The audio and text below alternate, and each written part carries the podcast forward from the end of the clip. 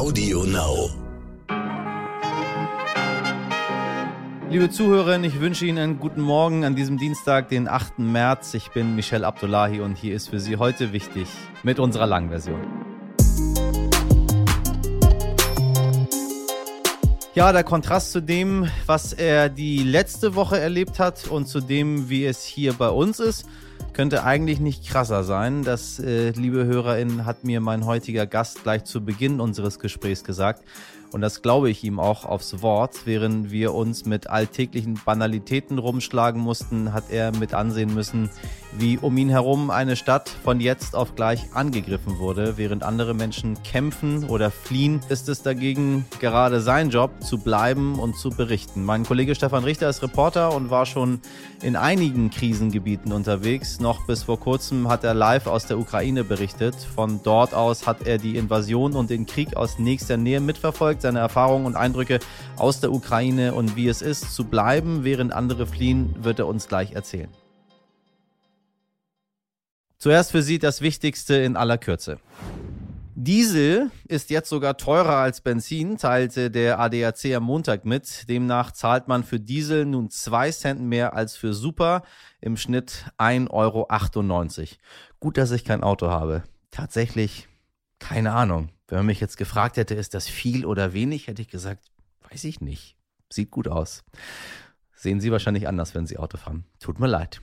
Für SchülerInnen in Sachsen, Sachsen-Anhalt, Hessen und Mecklenburg-Vorpommern fällt ab Montag die Maskenpflicht im Unterricht weg. Und ich sage sehr, sehr gut so, wir werden ein bisschen Konfetti.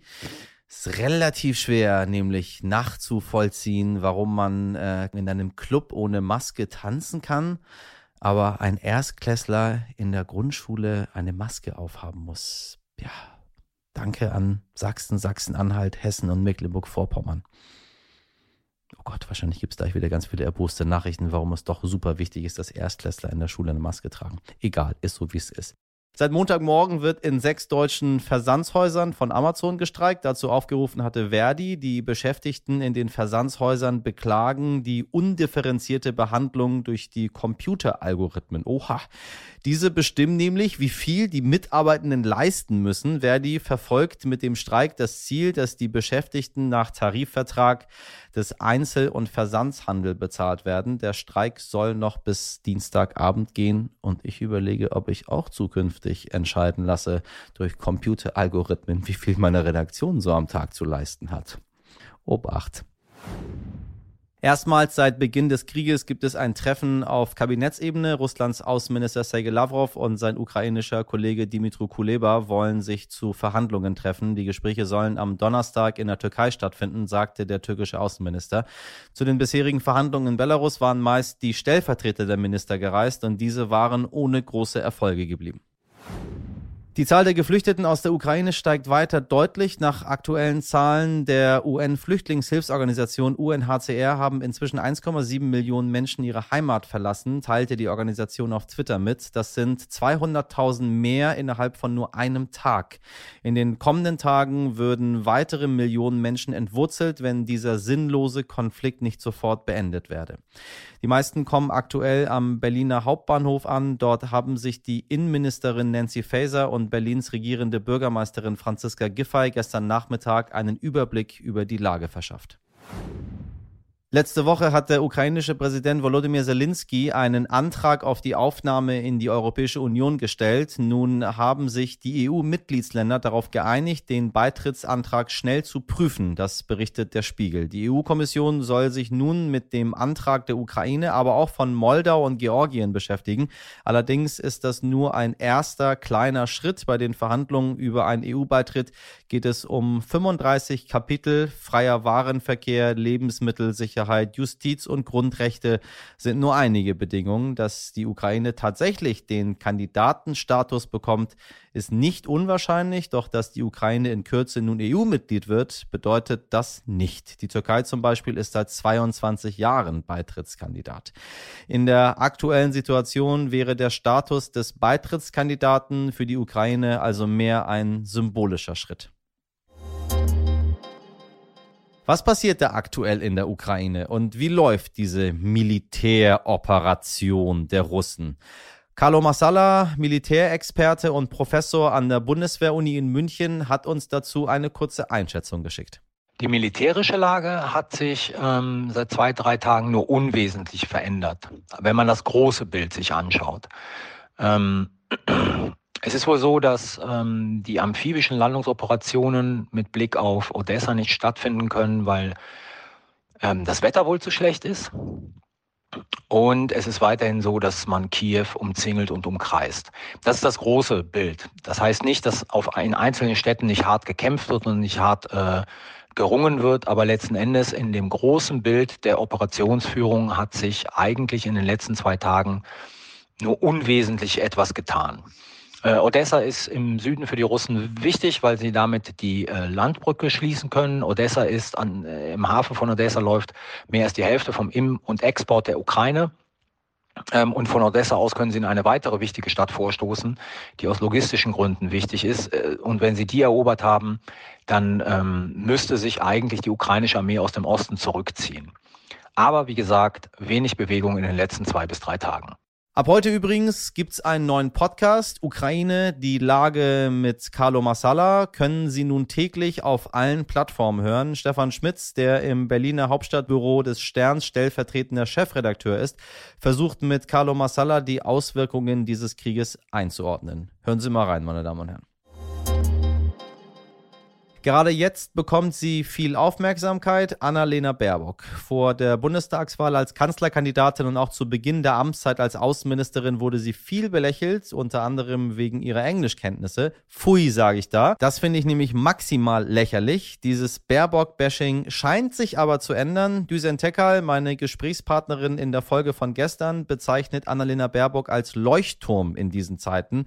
Und auch auf Twitter wird in den letzten Tagen fast ausschließlich positiv Positives geschrieben. Nun, Leuchtturm würde ich persönlich jetzt nicht sagen, aber Leute zu bashen, weil man der Meinung ist, die Englisch sei nicht so doll, hm, das ist nicht gut. Mein Kollege Jan Rosenkranz ist Reporter und Autor und hat immer ein Auge auf den Politikbetrieb in Berlin, insbesondere auf die Grünen. Jan, du beobachtest seit Wochen Außenministerin Baerbock. Wie verhält sie sich denn gerade, was Russland und die Ukraine angeht? Ob im Fernsehen, äh, im Bundestag oder in der Generalversammlung der Vereinten Nationen, sie spricht nicht mit wohltemperierten Worten, sondern mit so einer unerhörten Klarheit. Das ist ja schon eine Ironie der jüngeren Baerbock-Geschichte, dass sie es ausgerechnet diesem Werkzeug zu verdanken hat, für das sie doch immer am meisten kritisiert wurde, ihre Stimme.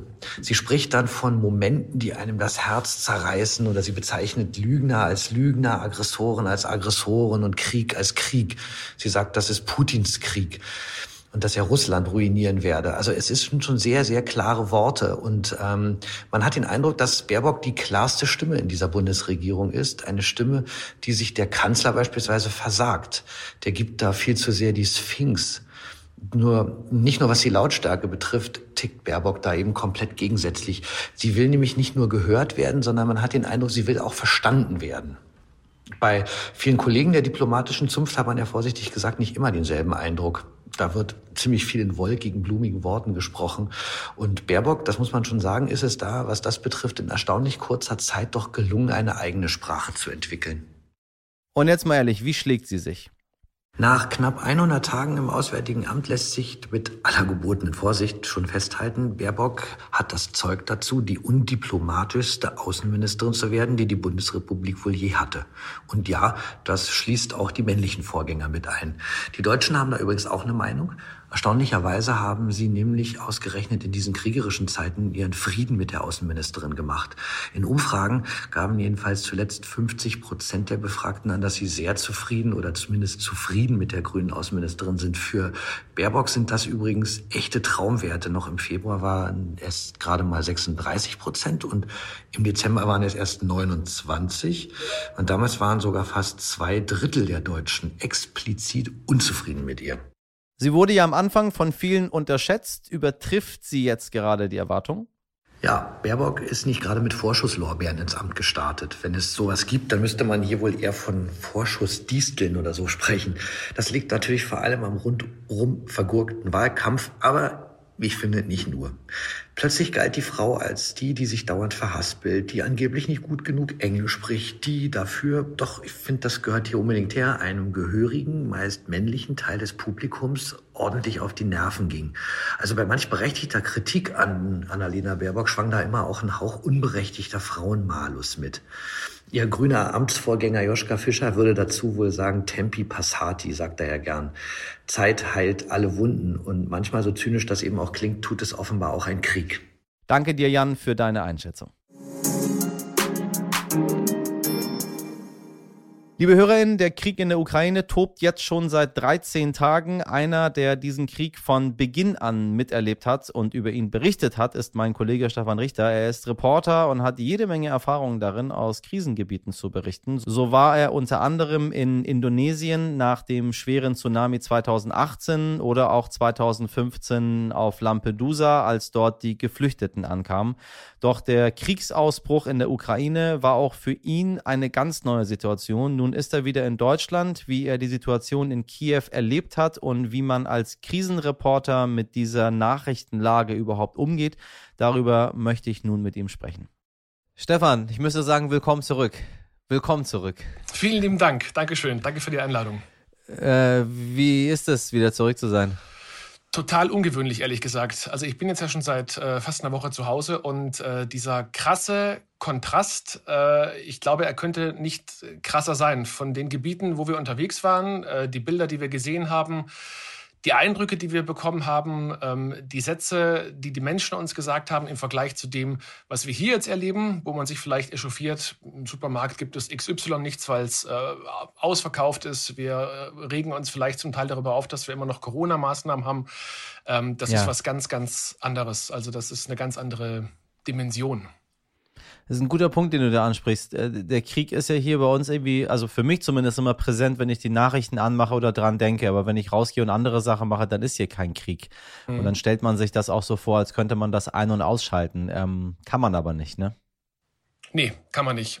Ähm, also es ist nicht so, dass ich jetzt äh, schlecht schlafe oder äh, schlecht esse oder ähm, äh, es mir irgendwie jetzt wirklich elendig dabei geht, aber man kriegt es natürlich nicht aus dem Kopf.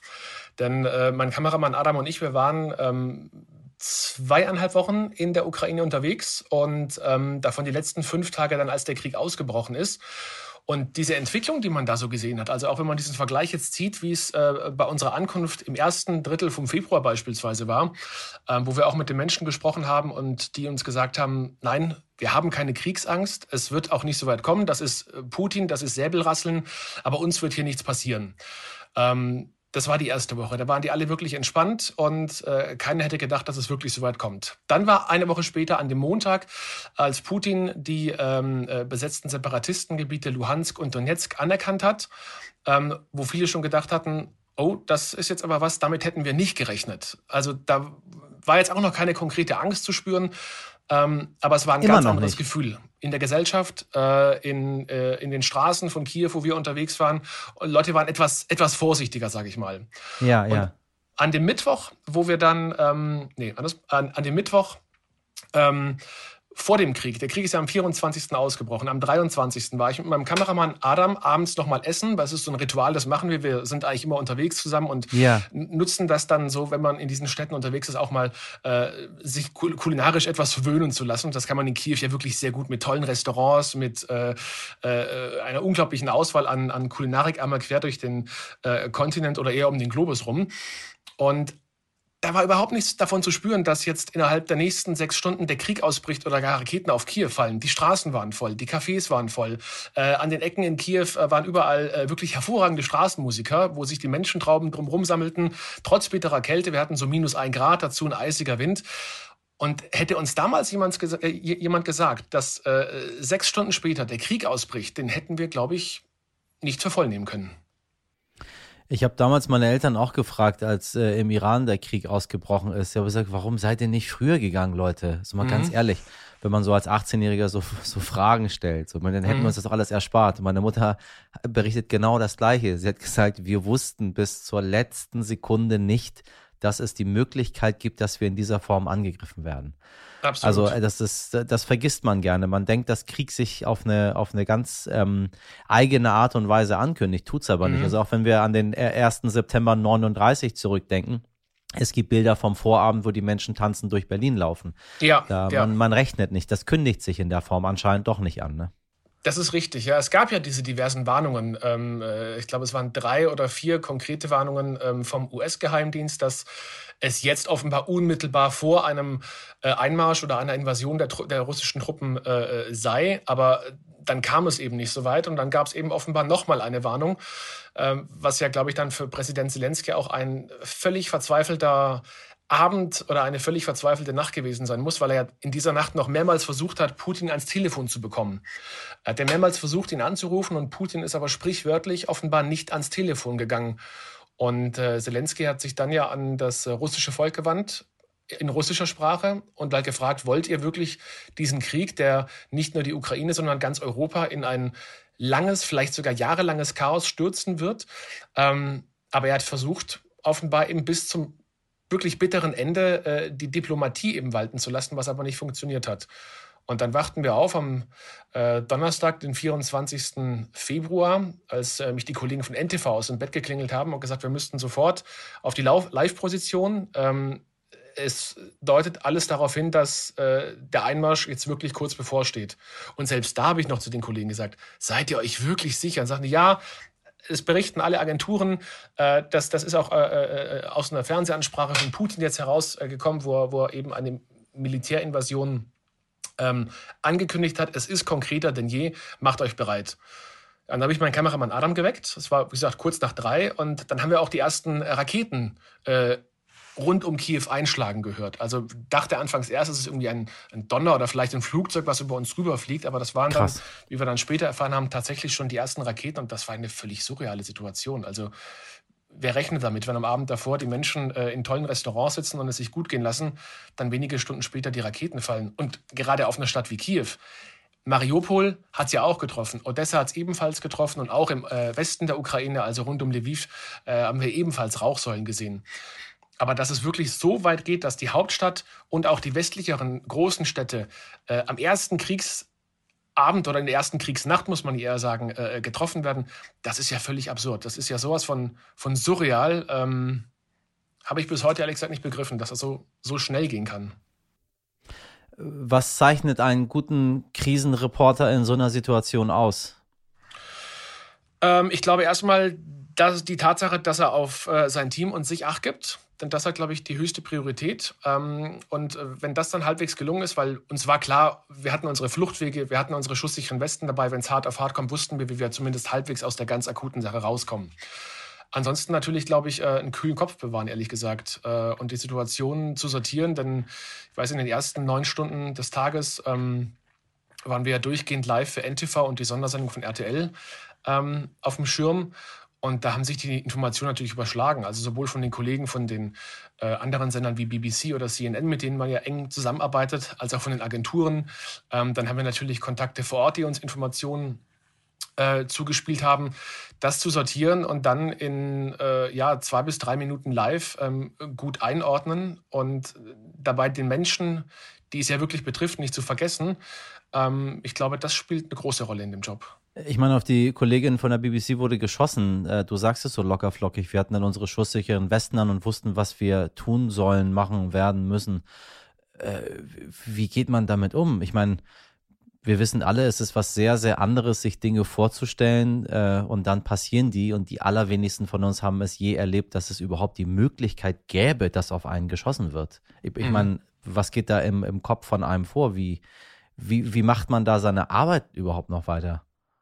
Das ist eine gute Frage tatsächlich. Locker flockig wollte ich das auch gar nicht so äh, erzählt haben, aber ähm, es ist natürlich so, dass wir jeden Tag äh, mit dem Gedanken zur Arbeit sind. Also ich muss dazu sagen, unser äh, Schalthotel, also unsere Schaltposition war zwei Blöcke von unserem Hotel entfernt, wo, wo wir übernachtet haben. Da haben wir uns direkt am Maidan ein eigenes Zimmer gemietet mit einem Balkon auf den Maidan, ähm, wo wir ein äh, gutes Bild hatten, wo wir äh, auch zeigen konnten, okay, wir sind in Kiew, wir konnten zeigen, was auf dem Maidan los ist und haben uns natürlich jeden Tag die Frage gestellt, wenn jetzt wirklich irgendetwas ist, wie kommen wir aus der Situation raus? Jetzt hatte das Hotel dankenswerterweise auch eigene Luftschutzbunker. Das heißt, es wäre tatsächlich dann so gewesen, dass man diese sieben oder acht Stockwerke dann in den Keller gestürmt wäre und äh, gehofft hätte, es wäre nichts passiert.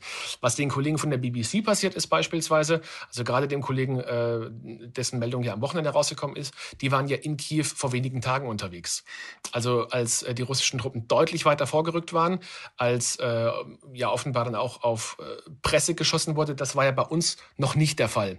Wir haben ja Kiew bereits einen Tag nach dem äh, Kriegsausbruch oder nach der Invasion verlassen.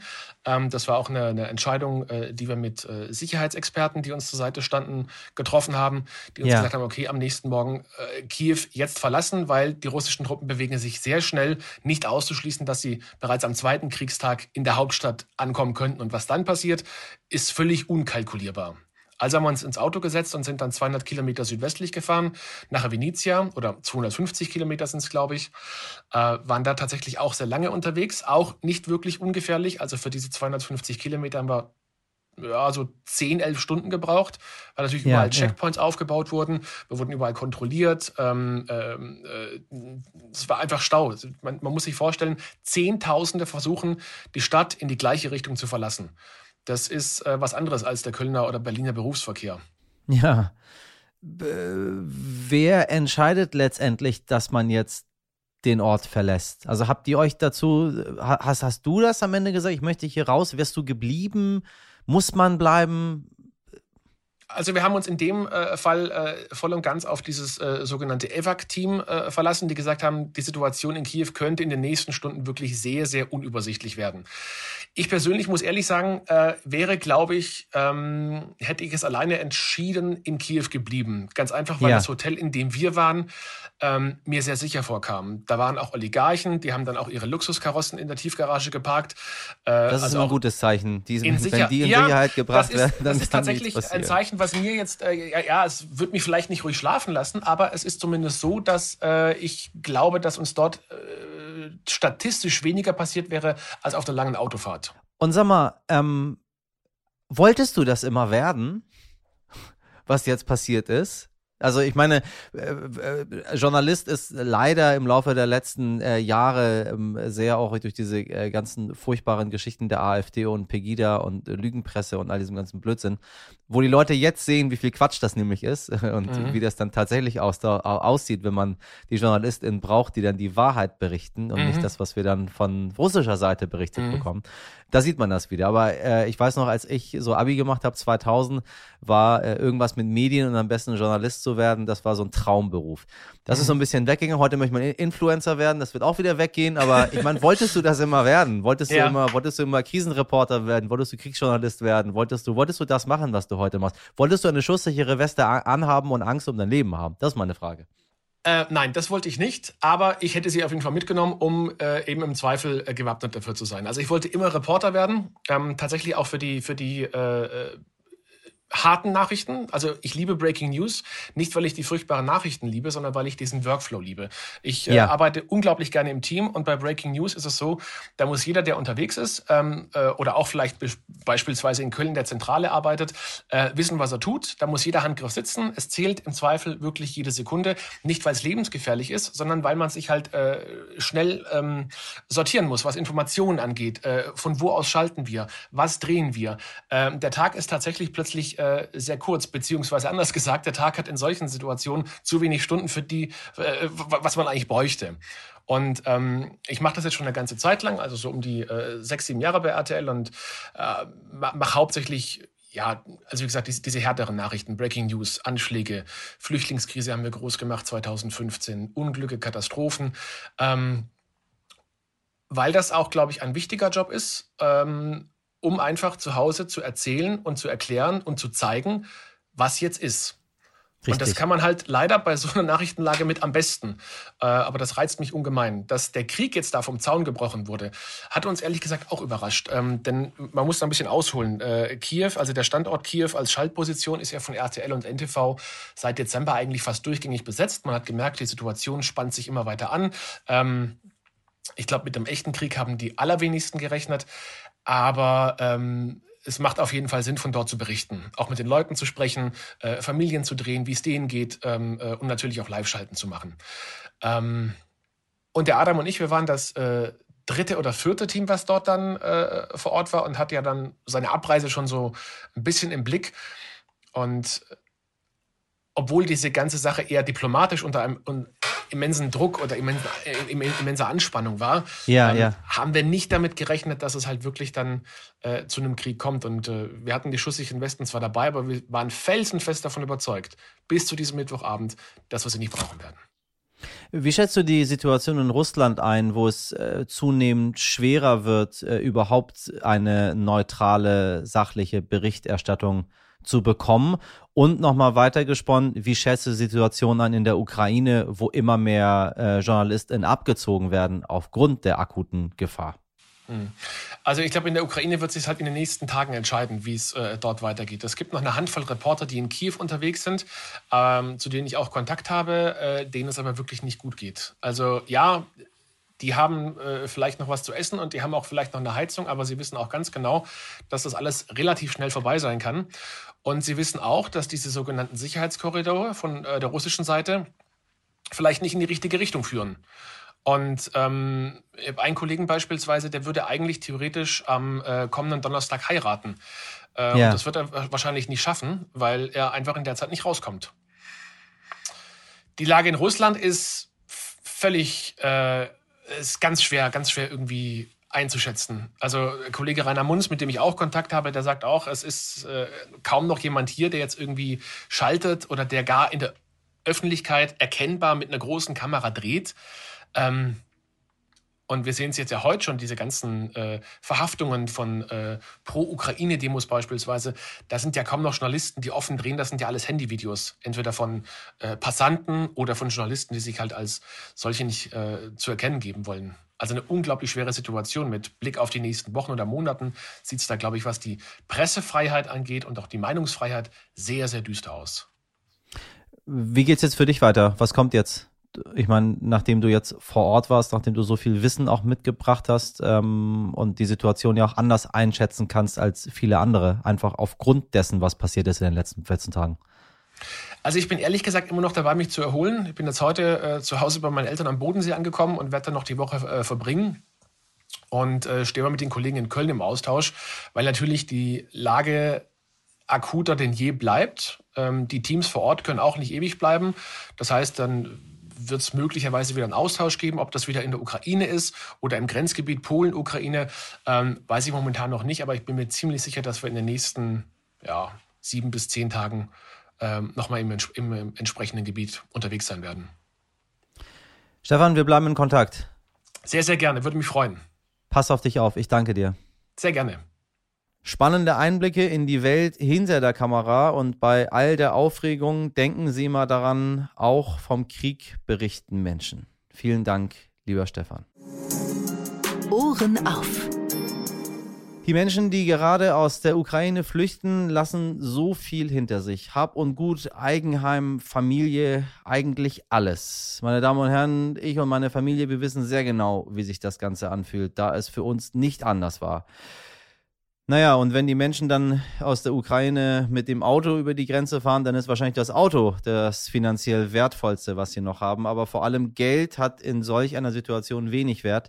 Halt kann ihnen gerade dann ein Lebewesen geben und deshalb kommen auch viele Haustiere mit über die Grenze. Das klingt erstmal ganz banal und verglichen mit dem Leid der Menschen, die im Bombenhagel sterben, sind die Haustiere vielleicht nicht ganz oben auf der Prioritätenliste, aber psychologisch sind sie sehr wertvoll und wenn der Hund einem Kind hilft, das Kriegstrauma zu verarbeiten, da ist schon sehr viel erreicht. Die Stiftung Tierärztliche Hochschule Hannover bietet deshalb ihre Hilfe an. Notwendige Behandlungen, Impfungen und Co. werden kostenfrei für Hunde, Katzen und Kleintiere von Geflüchteten durchgeführt. Und ich finde es mal wieder schön zu sehen, liebe HörerInnen, wie grenzenlos Hilfe so sein kann.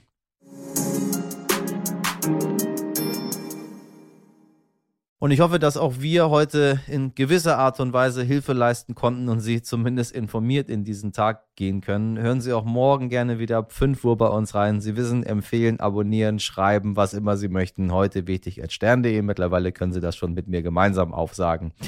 Alles, was Sie auf dem Herzen haben, haben wir auch mit Ihnen auf dem Herzen und wir finden eine Lösung gemeinsam. Heute wieder für Sie im Einsatz waren Sabrina Andorfer, Mirjam Bittner, Dimitri Blinski, Katharina Brenner-Meyer, Etienne Cebula, Frederik Löbnitz und Freya Steinke. Wir werden immer mehr. Produziert hat diese Folge Andolin Sonn für Sie.